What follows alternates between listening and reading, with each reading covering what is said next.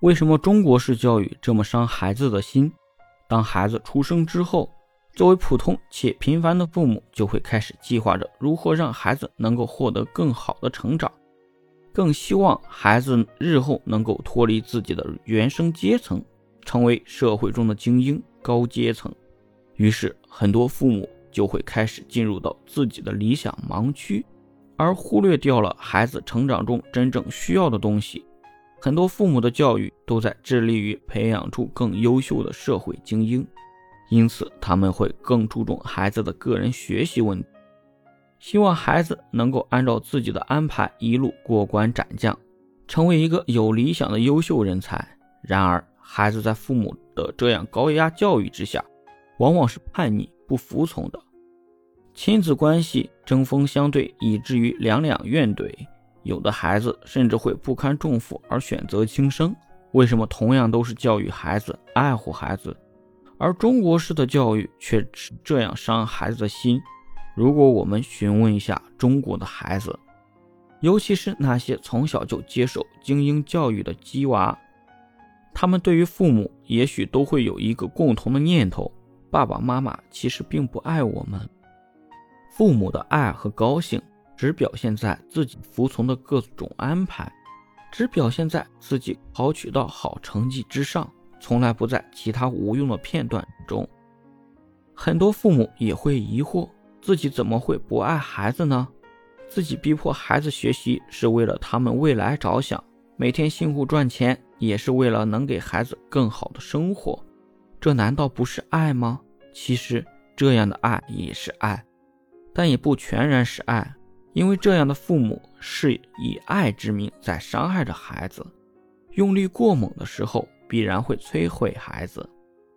古语有云：“父母之爱子，则为之计深远。”每一位父母都希望自己的孩子能够拥有一个美好的未来，而孩子却没有足够的心智去支撑自己在人生的成长道路中做出的好选择，因此。作为父母的我们，就需要为孩子考量、做计划，为孩子铺设未来。由此，很多的父母都会下意识地通过自己的人生阅历，通过自己的想法来看待孩子的成长。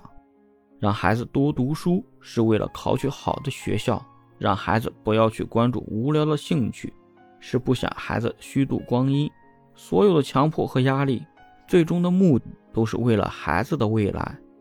父母以自己的角度出发，为孩子选择出一条更好的人生道路，这本身就是出自于对孩子的爱。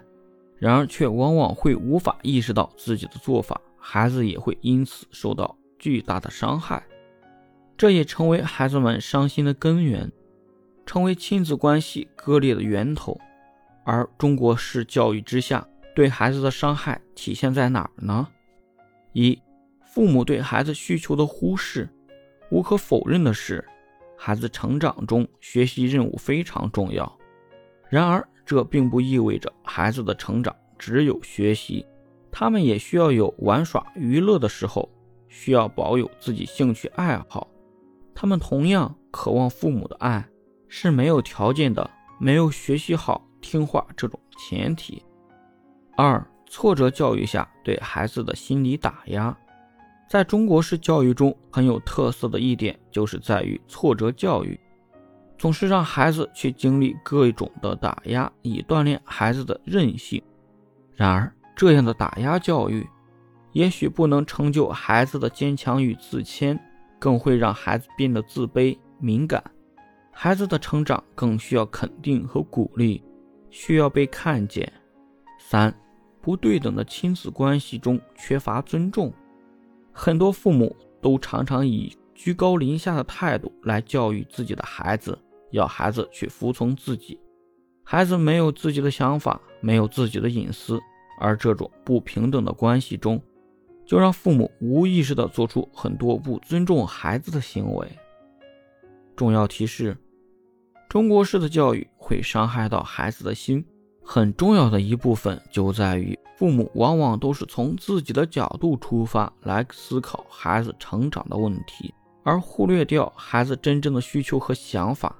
在父母的教育之中，孩子的需求被忽视，心理被打压，更缺乏足够的平等尊重。